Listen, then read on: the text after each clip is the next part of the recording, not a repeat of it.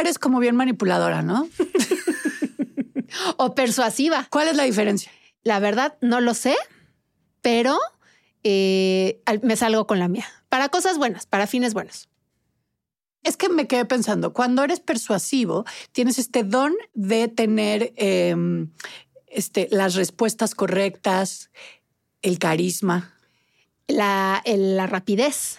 Porque tienes que cachar todas las que te avientan para, ah, sí, claro, porque no sé que como que tienes que, que ser eh, people pleaser, ya sabes, Ajá. como que, Y ver opciones, ¿no? ajá, ver opciones, estar muy atento, así para, ¡pum!, salirte con la tuya. Siento yo. Hay genios de la persuasión. Hombre, no, pues seguro nos hemos relacionado con varios. ¿Sí? Sí. Ay, mana. Tú tienes la idea de que estás con alguien y después te persuadió de que sí, claro que sí, yo soy la vida. No, eso es soledad. Eso era, eso era una horrible soledad. Mira, o andaba sin qué hacer. Ajá. Pero. Pero ya sabes, estas personas que ¿por qué acabé comprándole esta porquería a la gente esta en la calle? O sea, yo no necesitaba un atril chiquito, ya sabes. Ah, el- yo vi cuando compraste el atril chiquito, compraste dos. Compré dos. Uno para tu papá y otro para ti. Güey, pe- Pero era un gran vendedor. Sí, sí, sí, sí, me acuerdo perfecto el del atril. Me Mira, persuadió. Lo estoy viendo. Me persuadió. Te persuadió. Sí, yo, persuadió. Sí, te persuadió. Se ¿Qué, es qué sería el señor per- Persuasivo. persuasivo? Persu- También podría ser persuasivo. Persuadorero. persuadorero Mm, también. Pero Este, siento que pero, sí es o sea, persuasivo. los vendedores, como por, por naturaleza, son Sí, persuasivos. Y te sí. tienen que decir, esto, eso se te ve increíble. Sí. Te lo tienes que llevar porque qué va- y luego llegas a tu casa y, y no, y todo el mundo dice, ¿qué, qué estabas pensando? Al final es para un bien. O sea, la persona que No sé. Sí, la persona que es persuasiva es porque quiere algo para sí o manipuladora, quiere, quiere ganar algo. Algo. Sí, pero se puede llevar. Poder, algo, algo. Sí, pero eso no es para bien.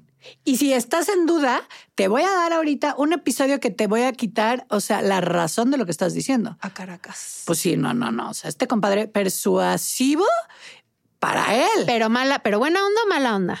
No, pues es un estafador, hijo de su. Ay, ay, ay. Oye, pero también se podría para lo bueno, ¿no? Ser persuasivo. La- ajá. Eh, Para algo bueno, decir, o sea, estos grandes eh, comunicadores, ahora con tanto mindfulness, o te vas a la figura de un Dalai Lama y así, pues persuadir para algo bueno, sí, ¿no? sí. Pero no me vas a contar algo bueno. Pues es que, ¿cómo se llama esto? Buena influencia. No. No, esto es mala influencia, me urge que me lo No, cuentes. no, no. Te tengo un episodio de un compadre, Sí. pero, o sea, yo no doy crédito del nivel que, o sea, de la labia que tenía este compadre. De verdad. O sea, pero no puedo creer que tanta gente y tanta gente, mira, Ay, no. Una y otra O sea, me dices, yo pienso como de una gran, o sea, fueron varias estafas. No, ¿estás lista? sí. me urge. Bueno, pues ahí te va. Imagínate una mansión enfrente de las playas del hermoso Caribe mexicano, de esas que salen en las telenovelas, así con, con su alberquita atrás, toda azul, toda preciosa.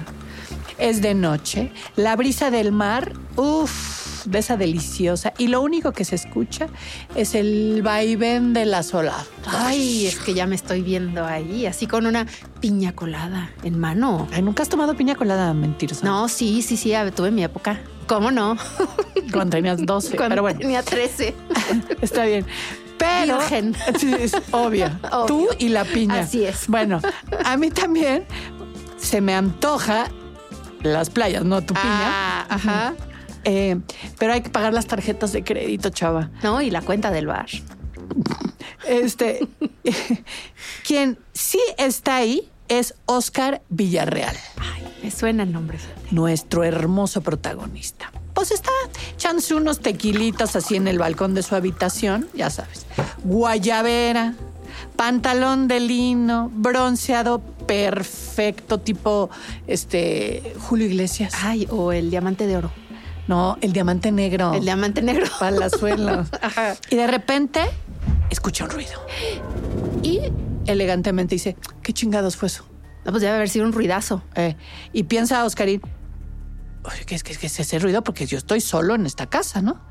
Y entra para ver qué sucede. Cuando camina rumbo a la sala, oye unas voces. Y no vas a creer lo que se encuentra. No, pues la típica. La mujer entrada con uno o más Percenejes. Uno o más. Ah, ya, Percenejes. horchata. Pues mira, uno nunca sabe. Eres Si fue un ruidazo, no sabes. Puerca. No. Al llegar, se lleva el susto de la vida. O sea, hasta se le va el bronceado. Se pone blanco. Sí me ha pasado. Sí. En la sala hay cuatro tipos encapuchados Ah, caray. con armas largas. Bueno, no estaba tampoco muy lejano de lo que yo te estaba diciendo, pero es distinto, es Diferente. distinto. Está bien, está bien. Pero entonces Oscar trata de huir, pero nada más se da la vuelta para escapar y uno de los fulanitos le dispara varias veces. Las balas le pasan rozando por todo el cuerpo hasta que una le da en la espalda. O sea, las iba librando y una tras. Lo deja inmóvil. ¿Pero qué se habían metido a robar o qué? No, o sea, cuando Oscar cae al suelo y empieza a desangrarse, los hombres dicen, con permiso fue un placer. Y se van del lugar sin llevarse absolutamente nada. A Caracas. No, pues eso sí está raro. Ahí, ahí van tras él, mana. ¿Pero por qué? O, o sea, ¿por qué entrarían cuatro fulanos a dispararle a un Oscarín tan buena onda que estaba ahí Aquí está tu humilde servidora A ver. para disipar tus dudas. A ver. Se sospecha que eran matones que contrató alguien para cobrarle a Oscar, pues alguna fechoría que había hecho, ¿no? Porque para ese momento ya había estafado a inversionistas gringos, a empresarios mexicanos y hasta pequeños hoteleros del Caribe. Ay, mi Oscarín, pues es que sí estaba siendo entonces blanco de la venganza, mana. Pero ¿qué le pasó? O sea, ¿sí se lo escabecharon o nada más lo dejaron sin caminar? Oscar presiona su herida. Quiere salir para buscar ayuda, pero entre más avanza, siente que se le va la vida. Sí, sí, ¿Por sí. qué, Mel? ¿Por qué siente que se le Pues va la porque vida? se está desangrando, Ah, está gracias. trapeando ahí el piso con su sangre, Verónica. Exacto, pues con tiene- la sangre de su herida en la espalda. Y que tiene que apurarse, porque si no, ¿qué le va a pasar? Va a colgar los tenis. Que es correcto. Sí, sí, sí, sí. O bueno, la chancla, ¿no? Estaba, sí estaba ahí el- En la el playa. mocasín.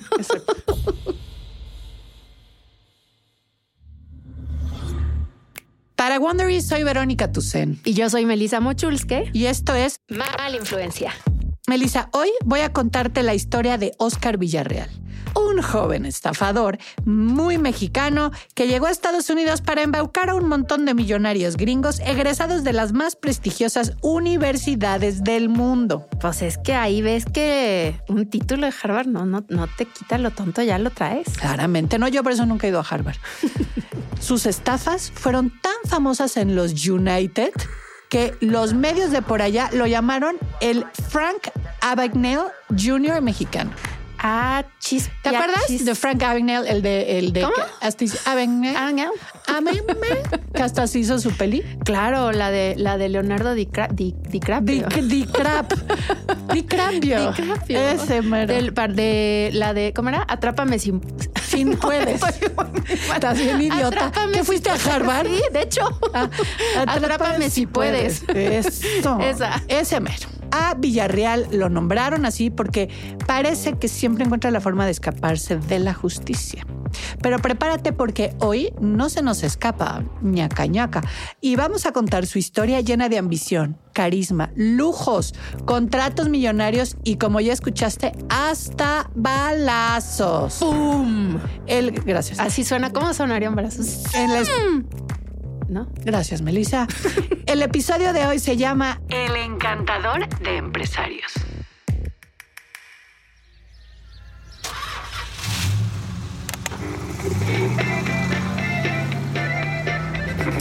Esta historia empieza en 1984. Esto en el norte de México. La tierra donde gustan de la banda, donde se come carnita asada, donde nacen las mujeres más hermosas, Sí, donde hace mucho calor o mucho frío. Y donde se habla haciendo el acento del norte. así con pues. Pichitonito bien curado, morra. Una machaquita. Allá en la ciudad de Monclova, Coahuila. Ah, pues sí, muy del norte. ey, ahí nace, pues, Oscar Fernando Villarreal Martínez para servirle a Dios y a usted. Muy bien. Eh, ¿Será algo de la Alicia Villarreal? Ajá. de la gorrita consentida. Es exacto la de Te quedó grande la yegua. ¿Será? Puede ser, puede ser. ¿Y le habrá faltado jinete? No Bueno, esa ya es otra conversación. Pero déjame contarte que se sabe poco de la infancia de Oscarín. Solo sabemos que creció en una familia, podríamos decir que acomodada, y que su papá, don Oscar Leobardo Villarreal Cantú, es un emprendedor. Ok. ¿Y cómo, que es, cómo es que ese huerquillo pasó de andar así en la troca con sus cuates y así a, a llegar a los multimillonarios en jets privados y fiestas locas y así? O sea, porque me dijiste que sí se codió con la crema de la crema de la crema. Pues es que esto en el 2002, cuando Oscar cumple 18 años, su familia se muda a Cleveland, Ohio. Ahí el joven pues empieza sus estudios en Baldwin Wallace College, una universidad privada. Como era relisto, un año después es aceptado como becario en TechStart, una consultora de automatización industrial de Highland Heights, también en Ohio. O sea, solamente tenía 19 años y en tan solo un año se coló, se coló ahí en una compañía gringa. Era un chiquillo. Espérate, porque tres años después, en el 2005, a sus 21 años, o sea, todavía sigue siendo un bien morrito, logra fundar su primer fondo de inversión llamado WW Capital Partners y además es directivo de su propia compañía llamada NeoCam, que se dedica a la fabricación de limpiadores y desengrasantes industriales. ¿Cómo ves? No, mana, pues es que estoy haciendo memoria qué era de mi vida a los 21 años. Nada. No, fíjate, fíjate que alguito ya andaba haciendo, pero no, no tan movida como, como el Oscarín. Yo ya la había regado, ya me había casado. Ah, Ajá. es verdad. Pero bueno, eso no importa.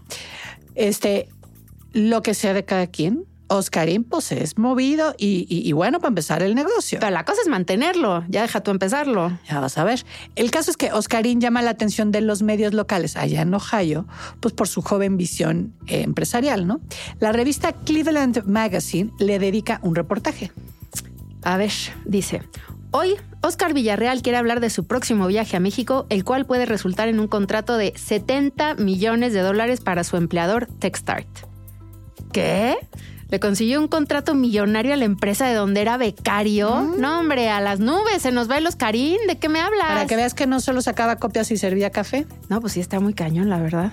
Pues sí, pero una cosa es salir en una revista y otra muy diferente es que los empresarios te acepten. Oscar tiene pues que todavía aventárselos a la bolsa, así que comienza a preparar su entrada por la puerta grande.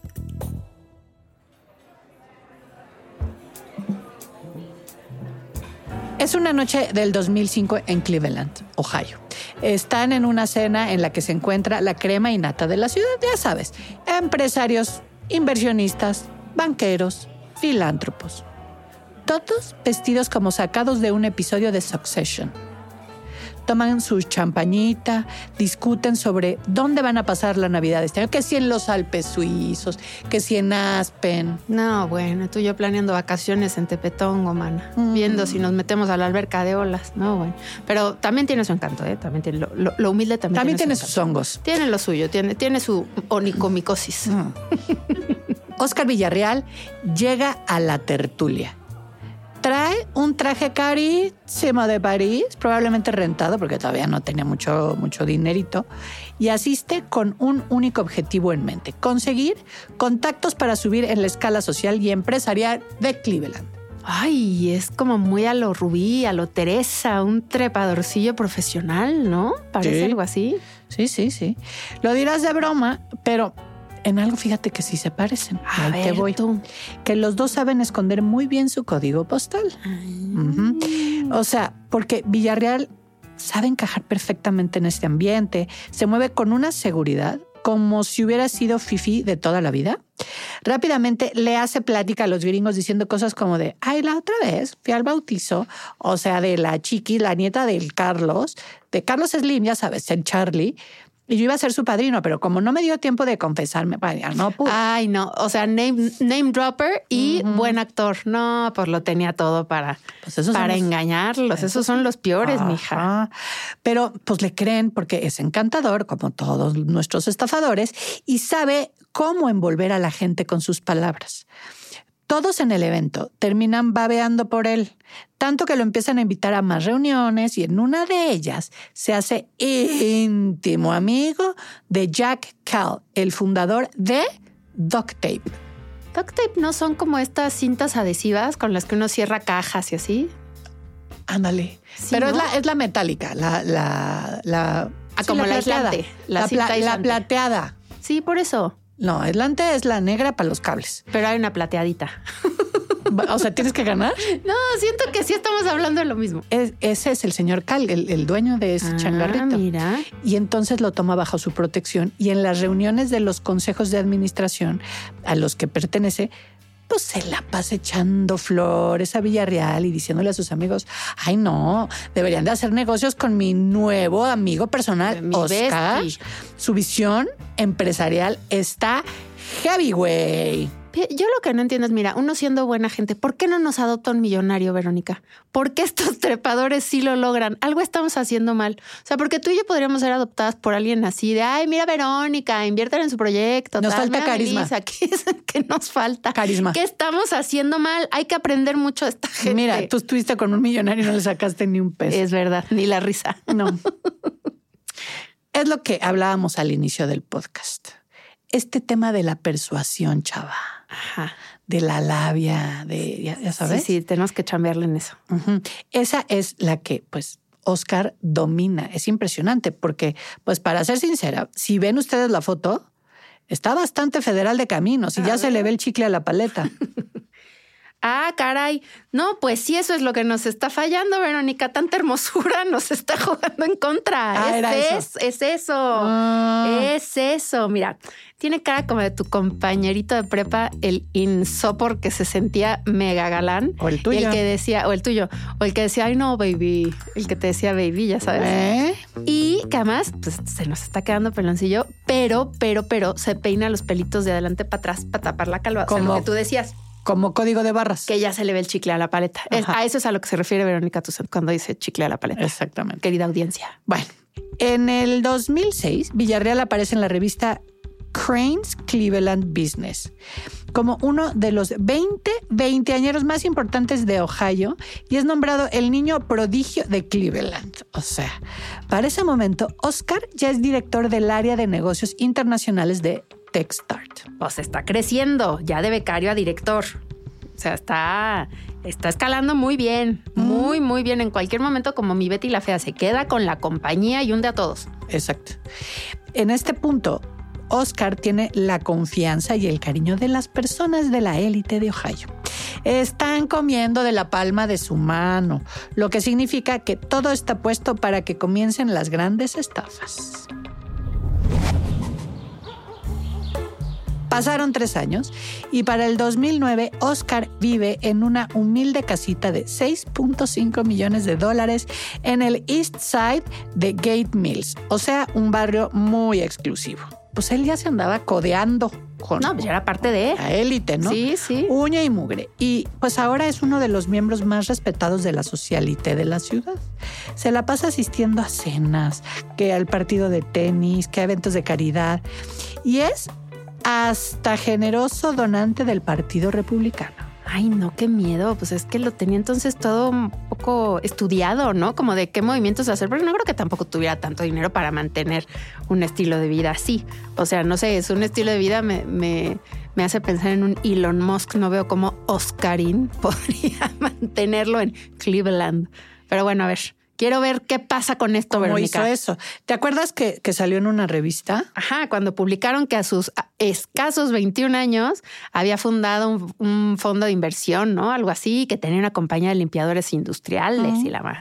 Pues entre el 2009 y el 2013 funda cuatro nuevos fondos e invita a sus compas y vecinos a que inviertan unos cuantos miles de dólares en ellos. Les promete que invertirá esa lana en la industria metalúrgica mexicana y que cuando menos se lo esperen, ¡pum! El problema es que esos fondos no funcionan como debería de ser, sino que operaban como un esquema Ponzi. No, eso es como de cui, cui, cui, alerta de estafa, ¿no? Porque, a ver, la estafa piramidal, híjole, man, es de esas donde invitan a personas a invertir en un negocio que les va a hacer ganar muchísimo más dinero y la gente suelta y suelta y suelta lana, pero pues resulta que nunca se invierte como debería de ser, sino que pum, se los tranza y entonces con lo que entra de los nuevos inversores le paga a los primeros y así se hace un círculo vicioso, mientras que el único que está ganando es el que empezó la estafa, el que está hasta arriba, o sea, el Oscarín. Exacto. Y para pagarle a los segundos que invirtieron, consiguen más inversionistas y así hasta el infinito y más allá. Ay, no, pero pues es que este es como el ABC, como estafa for dummies, ¿no? El, el, el Ponzi, como para que esta gente, estos tiburonzazos que este, caigan, ¿no? Pues sí, sigue cayendo la banda. Pero parecen amateurs, hija. No, espérate, Oscarito, o sea, sabe hacer su chamba para que esto sea pues, más creíble, organiza un viaje a Coahuila y a Tabasco con algunos de sus inversionistas y que los lleva a darse su vueltecita ahí por unas empresas metalúrgicas donde se supone que están invirtiendo estos fondos, justamente. Y, pero a ver, ¿de dónde saca esas empresas? ¿Se las presta un compita o qué? No, pues quién sabe. O sea, no se tiene registro de cómo las consigue. Igual y hasta renta el lugar y, y actores para hacerse pasar como trabajadores.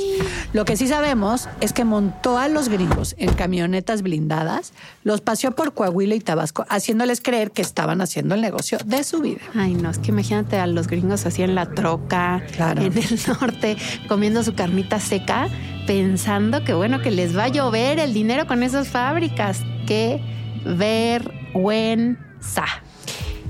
Y se creen pues todo, todo el men, todo, Sí, todo, todo, todo el sí, lo debe haber mentado montado. show, obvio. Que te, que te mueres. Tanto que cuando regresan a Estados Unidos, pues invitan a sus amigos así de, oye, no, o sea, no Ay, no. sabes.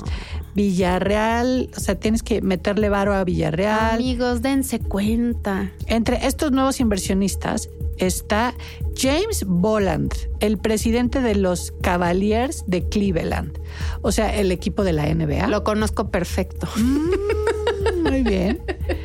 Y este también lo vas a conocer. A ver. Christopher Connor, Claro, claro. Uy, director ejecutivo de Sherwin Williams. Sí, claro, hombre. Muy, muy amigo mío de, las, de la secundaria. Mm, Bueno, pues según la fiscalía, entre todos los nuevos inversionistas le dan 9.2 millones de dólares. ¿Qué? O sea, ¿y qué les dice que va a hacer con todo ese dinero? ¿Que se Pues- los va a triplicar o qué? No, que comprará una firma de tubos de acero llamada Tainsa y que obtendrá acciones de la constructora ICA. Híjole. No, pues es que eso nunca va a pasar. ¿Y qué hace mi Oscarín con el dinero que, que le dan, además de darse la gran vida? Pues de entrada invierte en el mercado de valores, donde por cierto pierde más de 3 millones de dólares. O sea, más no es muy listo para invertir ahí. Paga sus tarjetas de crédito y las hipotecas de sus casas. Se compra un Lamborghini, un piano Steinway de 100 mil dólares. Ay, no. Hasta violín. Ay, no. Claro. Qué es un ridículo. Se compró un Stradivarius. ¿Qué? O sea, Ajá. además. Sí, sí, sí, sí, sí. Que cuesta lo de un riñón en el mercado. Pero mira, negro. mi Oscarín sabe, sabe de marcas para dar el gatazo. Eso es de, eso es de gente que estudió para dar el gatazo de que es, de que es gente bien de toda la vida. Oye, y, a- y entonces, pero a mi, a mi Oscarín le gusta la música como a su prima, la güerita consentida, o por qué tanto instrumento tan caro tú? Porque él les decía que era súper crack tocando el piano. Ay, no. Con decirte que en el 2010 lo eligen como miembro del Instituto de Música de Cleveland. Ay, no. Hasta ahora la estafa de los fondos de, este, de Villarreal le ha jalado, ¿eh? Sí, sí. Sin embargo, pues, ¿qué pasa? Que él quiere más. Siempre quieren más, mamacita. No se saben estar quietos. No. Ese es uno de los problemas de los estafadores. Y sabe que tiene el talento para conseguirlo, pero su ambición será su perdición.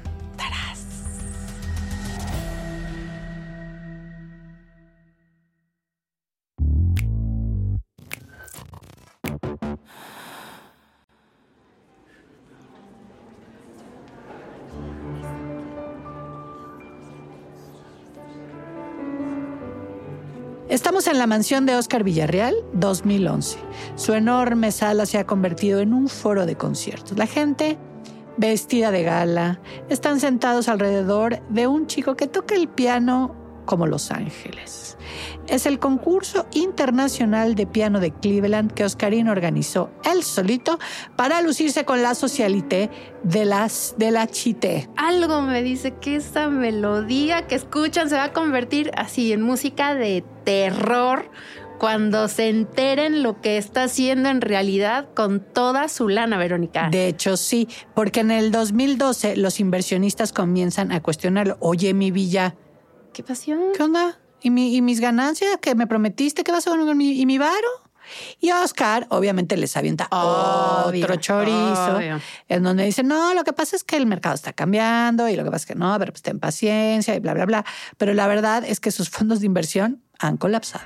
Pues es que ese es uno de los elementos de las estafas Ponzi, es que tienen un límite. O sea, si no hay nuevos inversionistas, no hay dinero para pagarle a los primeros inversionistas. Pero, ¿qué explicación le da a sus cuatachos del alma? ¿Ves que dijo que iba a, a comprar una empresa de acero llamada Tainsa? Ajá.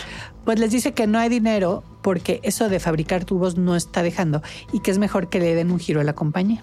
Se los estaba tainzando con esa Ay, qué bueno que no eres comediante. Pero sí existe o es nomás un montaje. Solo existe en papel. La verdad era otra fachada para desviar los fondos. Y el giro que Oscar le quiere dar a la firma es que ahora se dedique a la perforación de pozos petroleros, porque así, según él, pueden concursar para obtener jugosos contratos con Pemex, la petrolera estatal de México. O sea, tampoco es que tiene un plan concreto. Solo quiere hacer el cambio para ver si ganan las licitaciones. No, pues quiero pensar que lo mandaron por un tubo estos que tienen ojo de los negocios, no sé. Pues no, todos, Ay, no. todos están de acuerdo con él. Y es que Oscar les asegura que tiene amigos, pero así íntimos en. Pemex. Ajá. Así que Tainsa cambia hasta de nombre y pasa a llamarse Industrias Costa Mesa. Mm. La cual, por cierto, tiene como representantes a Oscar y a su señor padre, don Oscar Leobardo Villarreal Cantú. No, no, no, no, no, no. O sea, y me estoy imaginando que otra vez no va a hacer nada y se compra otro coche de lujo o los violines de los músicos del Titánico, ya no sé. Te equivocas, mi querida pequeña Saltamontes. Ah, caray, a ver. Entre el 2012 y 13, Villarreal consigue que cuatro empresarios de Ohio le den más o menos 16.3 millones de dólares para adquirir equipo de perforación en Estados Unidos y así participar en las licitaciones de Pemex. Ya con las máquinas y sin miedo al éxito, mete papeles y ¿qué crees? ¿Qué? Que gana. No, no puede ganar. No le sale también esto de las estafas este tipo de gente. No me digas que ganó. No puede ser posible, Verónica. Si es posible, con documentos falsos. Ah. El concurso exige demostrar experiencia en la perforación de pozos y él se inventa pues que tiene un empleado con 12 años en la industria y manda que el currículum, que el título mexicano, que, que, que pues que la universidad de no sé qué y, y ya sabes, o sea, que, que es un tipo que no tiene relación con él incluso. O sea que gana recomendando desconocidos. Es como si pides una inversión para abrir un equipo de fútbol porque tu primo Messi quiere jugar en México. No inventes. Ajá. Aunque Pemex lo descubre tiempo después y lo termina vetando por 20 meses. Pero a Oscar le vale gorro y estando inhabilitado por Pemex, vuelve a licitar. Y quién sabe cómo le hace el muy mendigo, pero vuelve a ganar. Corrupción. Pero bueno. eh, ¿En Pemex? no, por, No, hombre. No sé, ¿eh? no lo sé. Yo me pregunto quiénes son los que manejan este tipo de cosas en Pemex que dejan pasar así a ojo de buen cubero los papeles otra vez, ¿no? Está sospe. No, no, no, no, no, no pienses eso. Mira, lo que pasa es que Oscarín piensa que se volvió a salir con la suya. Lo que no sabe es que con este negocio va a excavar, pero no un pozo petrolero, no mamacita, su tumba.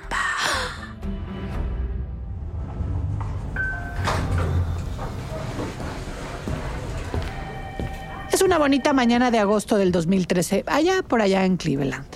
Parece un día normal en las oficinas de Oscar Villarreal. Sus empleados, godines, todos ellos, con gafete de yoyo, llegan con café en mano, listos para trabajar en negocios inexistentes. Cuando de repente un montón de agentes del FBI llegan a la recepción. Vaya, ya les cayó el chahuizle por fin. Hay consternación entre los trabajadores. Hay caos. A alguno pues empieza a decir, oye, ¿me está temblando el ojo? ¿Qué está pasando? Los oficiales pasan, se apoderan de una de las oficinas. Un agente como sacado de la ley y el orden alza la voz cada cierto tiempo llamando a trabajadores, ya sabes, de los, de los clave, ¿no? no Sí, sí, sí, No al plantón. Este, y les dice, oye, oye, por favor, pase, tenemos que hacerles unas preguntas. Esa tarde, esa tarde, cuatro trabajadores de Villarreal son interrogados. El chisme del operativo corre como pólvora y llega a los periódicos. Hombre, agárrate. Mira, aquí hay un artículo de agosto del 2013 que dice... Más de tres docenas de vecinos de Cleveland, muchos de ellos titanes de los negocios y la filantropía de Ohio, han perdido millones de dólares en un fondo de inversión dirigido por un joven empresario que ahora es objeto de preguntas por parte del FBI y la Comisión de Bolsa y Valores.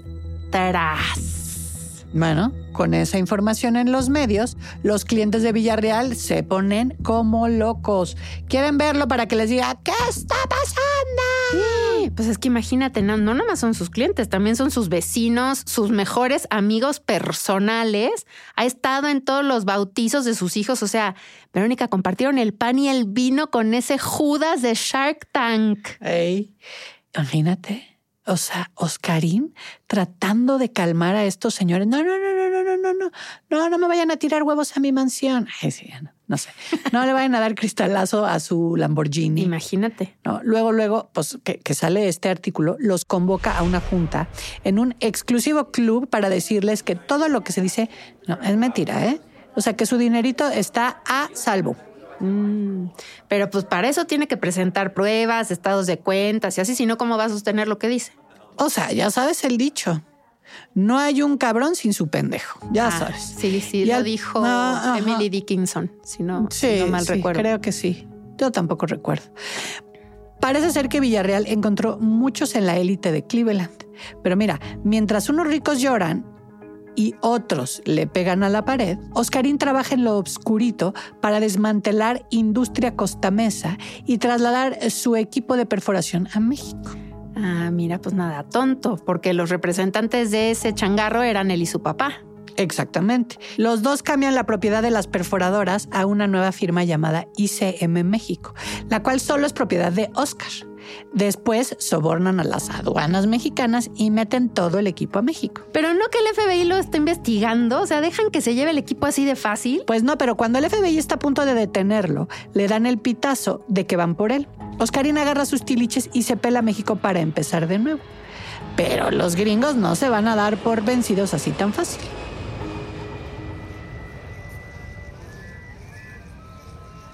Es finales del 2013 y Oscar Villarreal y Sindo House ha vuelto a tierras aztecas y se establece en la bonita y tranquila ciudad de San Miguel de Allende, en Guanajuato. No, bueno, me lo imagino así como turista recorriendo las callecitas empedradas, tomándose fotos en la parroquia, comiendo unos esquites ahí en el centro. Haz de cuenta como si el FBI no lo estuviera persiguiendo. Tienes toda la cara apestada de razón, porque a Oscarín no le interesa mantener un perfil bajo, no mi ciela. Con decirte que cuando llega a la ciudad hace un escándalo porque se apropia de una casa de 4 millones de dólares de manera ilegal. Ah, caray. Pues es que está acostumbrado a lo humilde, mi chiquito. Pero se mete así sin avisar a la brava, ¿cómo? Lo que pasa es que solo da un anticipo por el predio, pero nunca termina de pagarlo. Los propietarios le dicen, oigan, sáquese de aquí. Pero él les dice, ah, sí, a ver, sáquenme. Y hasta contrata a uno de sus guardaespaldas para, a- para asustar a uno de los dueños. Ah, caray, pasa de estafar a millonarios a conseguir matones para que no le quiten su casita de cuatro milloncitos de dólares.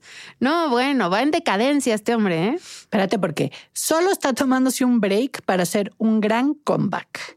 Porque en el 2014 intenta repetir su modelo de negocios, pero acá en México se reúne con el director general de la empresa multinacional del Y con el presidente del Consejo de Administración de un importante grupo empresarial de Coahuila, dedicado a la producción de lácteos. Y ambos quieren entrarle al negocio del petróleo. Ah, caray, no, pues sí está en grandes ligas. Se arrima a buen árbol, a buenos árboles. Pero ¿y qué pasó con el segundo contrato que ganó Oscar en Pemex?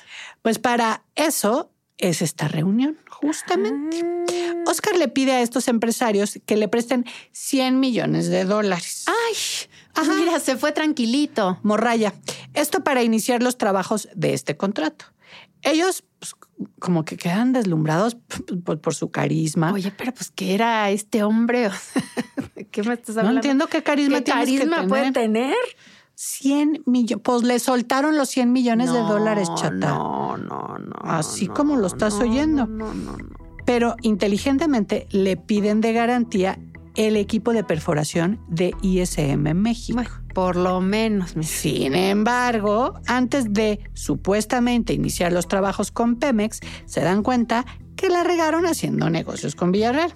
Bueno, mira, punto para los mexicanos. Se vieron más vivos que los gringos, más abusados.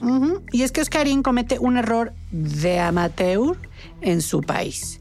Nunca va a las reuniones con los empresarios. Ay, mi hijo. Y estos pasan todos los días, pues que le hablan, que su mensajito, que su WhatsApp, que, que su, este, ¿cómo se llama la otra madre? Este, que su, no importa, este, que su pastilla para la memoria. Y Villarreal les contesta súper tarde para darles largas. Pues sí. Ajá, o sea, hasta que un día simplemente desaparece.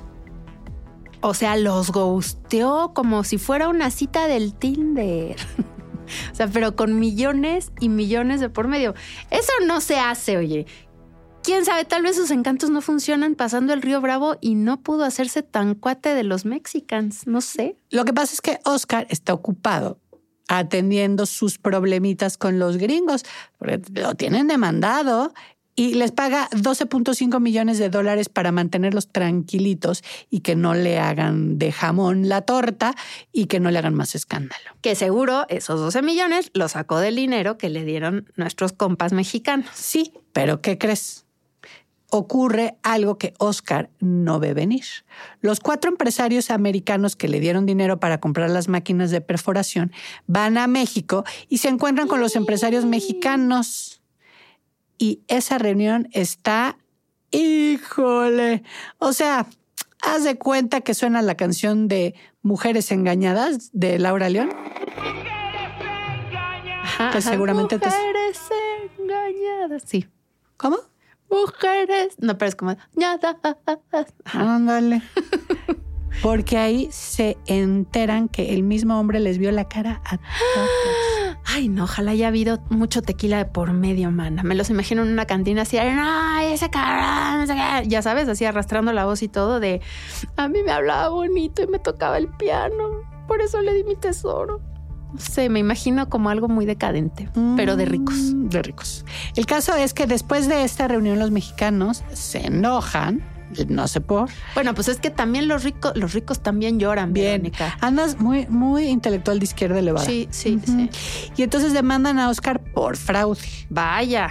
La policía va por él y como en México, pues tiene cero contactos, pues nadie le da el pitazo. Y la chota lo encuentra en Tabasco y riájale al bote. Vaya, hasta que alguien le puso un hasta aquí, ahora sí se va a refundir en la cárcel por lo menos unos años. Quiero pensar. No, Ay, no. ¿quieres pensar? Quiero pensar. Pues no. Los mexicanos le ofrecen un acuerdo. Van a desistir de las acusaciones a cambio de que Oscar les entregue la propiedad de ICM México y el contrato con Pemex para que ellos empiecen por fin a trabajar con la petrolera. Así que Villarreal está entre la espada y la pared. O los pocos millones que le quedan o su libertad. ¿Tú cuál crees que eligió?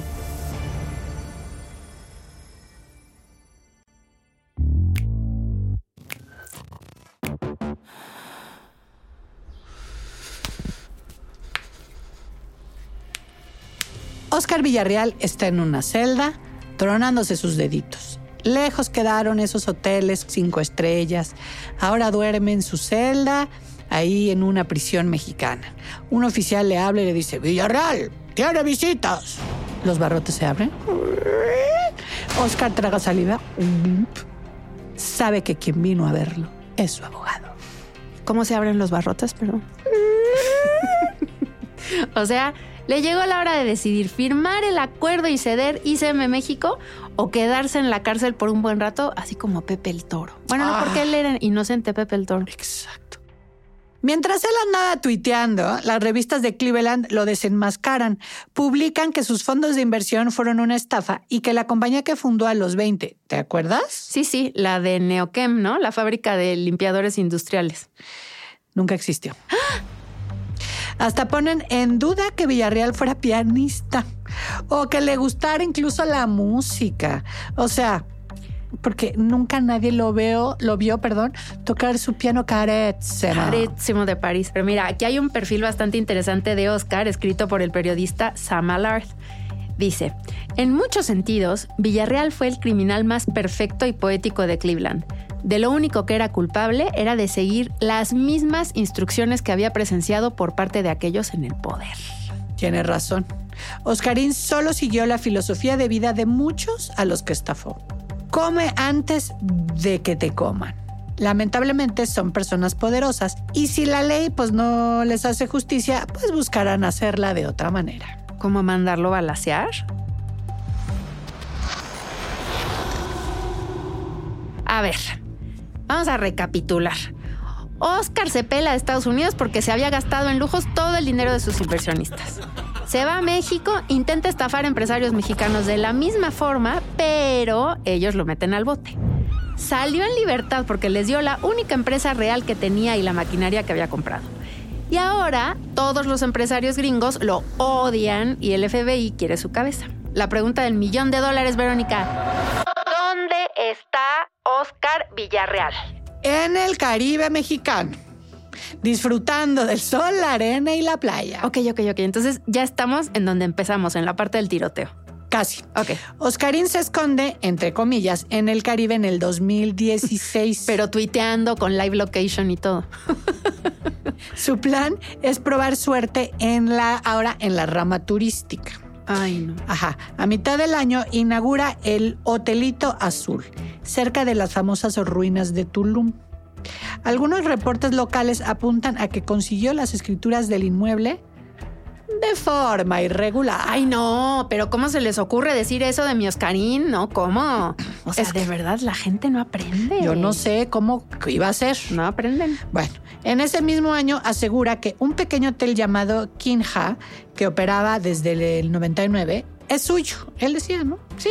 Incluso presenta unas escrituras falsas para reclamarlo. Los dueños le dicen, güey, ni te topo, sácate de aquí, Tuluminati. Pero él los amenaza y logra quedarse con el hotel. Ay, no, ya me urge estudiarlo, ver la labia, ver todo. ¿Cómo es posible? O sea, pero ahora sí ya se está metiendo con los empresarios locales y con esos. No, mamacita. ¿Quieres enojarte más? Sí. El 30, sí, nunca nadie, ¿no? El 30. Sí, quiero enfurecer. Quiero bilis. El 31 de diciembre, a fin de año, Villarreal trata de quedarse con otro hotelito llamado Posada Lamar. Ay, no. que O sea, hay que tener Poca vergüenza. testículo, poca vergüenza, pantalones para, o sea, este vato nomás llegaba a los hoteles y esto es mío, la arma de pedo, vaya, es mío. Ah, sí. Híjole. Contrató a 50 personas que, armadas con palos, machetes y Ah, piedras, No, no. tomaron el establecimiento. Lo bueno es que la policía interviene y logra expulsar a los matones. Ay, no, pero ¿y qué los gringos? ¿Por qué no vienen por él una vez y ya se lo llevan? ¿Por qué a nadie se le ocurre hablarle al FBI? Porque es hasta marzo del 17 que la Corte de Ohio falla en su contra y lo declara culpable, Ah. condenándolo a pagar los millones que debe y una multa de 150 mil dólares. Pero no te preocupes, Mimel, relájese. Estoy furiosa, estoy más furiosa. El karma le llega un mes después, cuando en abril Oscar escucha un ruido que viene de la sala de su casa en Quintana Roo. Ya, ya, ya, ya, ya. Ok, entonces es cuando de repente está con la piña colada y ¡pum! Ruido, ruido, voces, cuatro tipos armados, encapuchados, bam, bam, bam, le disparan en la espalda y entonces reguero de sangre. En eso empezamos, ¿no? Ah, ¿Se nos empezamos. pela o no se nos pela? No se nos pela. Chihuahuas, además Eh, este es pero de acero. El condenado tiene mucha suerte. Sale de su casa y se arrastra hasta un hotel que estaba cerca llamado Mi Amor. ¿Cómo te arrastras hasta un hotel con una herida de bala? O sea, eso también parece imposible. Eso me da igual. El hotel se llamaba Mi Amor. No, no, no. Así, ayúdenme, mi amor. Ajá, Ajá. lle- llega el Mi Amor. Pues lo ayudan, pues porque es mi amor, ¿no? No. Y entonces ah, le hablan a una ambulancia, Villarreal logra salvarse y cuando la policía le pregunta si quiere presentar cargos, él dice que no, gracias, que así está bien. No, mira, ¿para qué? ¿Para qué ustedes tienen tanto que hacer? ¿Para qué los voy a yo a molestar con esto? No, pues sí, no vaya a ser que a la siguiente pues no le atinen a la espalda. ¿no? Pero ya que uno está cerca de la muerte, pues tienes una epifanía, Claro. ¿no? Y eso le pasó a Oscarito. Ah, bueno, mira. Y entonces dijo a sí mismo, tal vez esto de ser hotelero no es lo mío. Debería de volver al negocio del petróleo. O sea, aquí el problema en realidad eran los hoteles. No todo lo demás, sino los hoteles. Ay, Oscar. Entonces contacta a una empresa petrolera mexicana. Sin embargo, estos nuevos empresarios hacen algo muy simple, pero muy inteligente. Fíjate, una cosa así de, de que ni Einstein A ver. googleó el nombre de Villarreal en internet. Ay, no, mira. Algo bueno he aprendido yo de tantos dates, googlear siempre a la persona con quien va a salir. ¿Por qué no lo hace esta gente que le mete dinero? Eso tenían que haber hecho desde un inicio, es el ABC. Antes de darle así el dinero con los ojos cerrados, pues una investigacioncita, ¿no? O sea, ya me imagino todos los, los artículos que les aparecieron del Cleveland News. O sea, tú imagínate el peso de la cadena noticiosa de Cleveland, Verónica. Da igual, o sea, pero Todo lo que salió de él y de sus estafas. Parece que mi Oscar ya no tiene escapatoria. Pues es que ya la había tenido cuando salió al mi amor arrastrándose, hija. O sea, ahora sí ya tiene que estar cerrado, este, encerrado.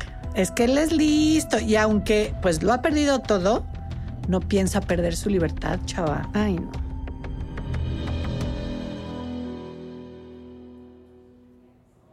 En febrero del 2018, el periodista Edgar Ziegler publica un artículo sobre los fraudes de Oscar Villarreal en la revista Expansión. Él ha tenido acceso a demandas, investigaciones y ha entrevistado a personas que lo conocieron y que hicieron negocios con él.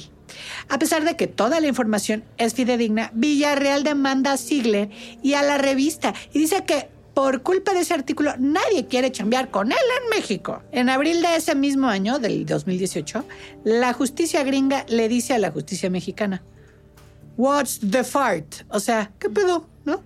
Le dice, ¿por qué no has agarrado a este güey? O sea, es tuyo. ¿Qué, ¿Qué no tenemos un tratado de extradición o qué? Y México le dice, ay, perdón, amigos, es que se me había olvidado. Y emite una orden de detención contra Oscar. Pero pues nuestro prota mete un amparo. A ver, según el documento, él reclama que el juez que dictó la orden de aprehensión es de la Ciudad de México y él vive en Quintana Roo. Que no hay fundamentos para que lo arresten, que los delitos que se le imputan ya prescribieron porque fueron hace mucho y que mejor chequen el tratado de extradición firmado por México y Estados Unidos porque su detención no cumple con las disposiciones de este. ¡Qué perruchis! O sea, hasta la ley usa a su favor. Pues le funciona, porque en el 2022 la Suprema Corte de Justicia de la Nación analiza por primera vez la constitucionalidad del Tratado de Extradición entre México y Estados Unidos a raíz de este amparo presentado por Oscar. Gracias, Mira. Oscar. O sea, este vato lo que sí hay que reconocerle es su poder de persuasión. Porque es increíble que convenció a la Suprema Corte de que tal vez podrían estar cometiendo una injusticia con él. Pues sí, pero al final solo fueron patadas de ahogado, porque el ministro Alfredo Gutiérrez Ortiz Mena rechaza el amparo de Villarreal y le dice: No, mi ciela, ¿eh? A mí no me vas a ver la cara de idiota con tu verborrea. Mejor sáquese para Estados Unidos a defender, porque se ve que la tiene bien difícil y que la orden de detención, tómala, procede. Pero él hace como si nada. Y entonces sigue peleando no. otros terrenos en Tulum. Es que, ¿sabes qué? Es, ya vimos, estos no paran. No, no, no. Paran hasta que se hunden. Hasta le pide a la mesa directiva del Congreso de Quintana Roo que le echen la mano para recuperar no. estos terrenitos que él decía. Es un descarado, ¿verdad? Y después de este pleito sin sentido, desaparece. ¿Qué? O sea, ¿no se tiene ninguna pista, nada? Algunos se han acercado al periodista Ziegler, el de la revista Expansión, para contarle que lo han visto que desayunando en la Ciudad de México, que tomándose un café en tu casa, lo vieron. Bueno, pues es que él solo se junta con la crema. Con la gente nice. Con la gente bien de toda la vida. Ajá, putrimillonaria. Sí. Incluso una presunta novia le contó que le había pedido dinero a sus papás el mismo día que los conoció. No. En fin, o sea, nada en concreto. Mamá, mi novio. Mamá, mi ¿Me novio. prestas lana? Así que, pa- mira, ojalá vaya y le pida dinero a mi papá. Mira. No le va a prestar ni la risa.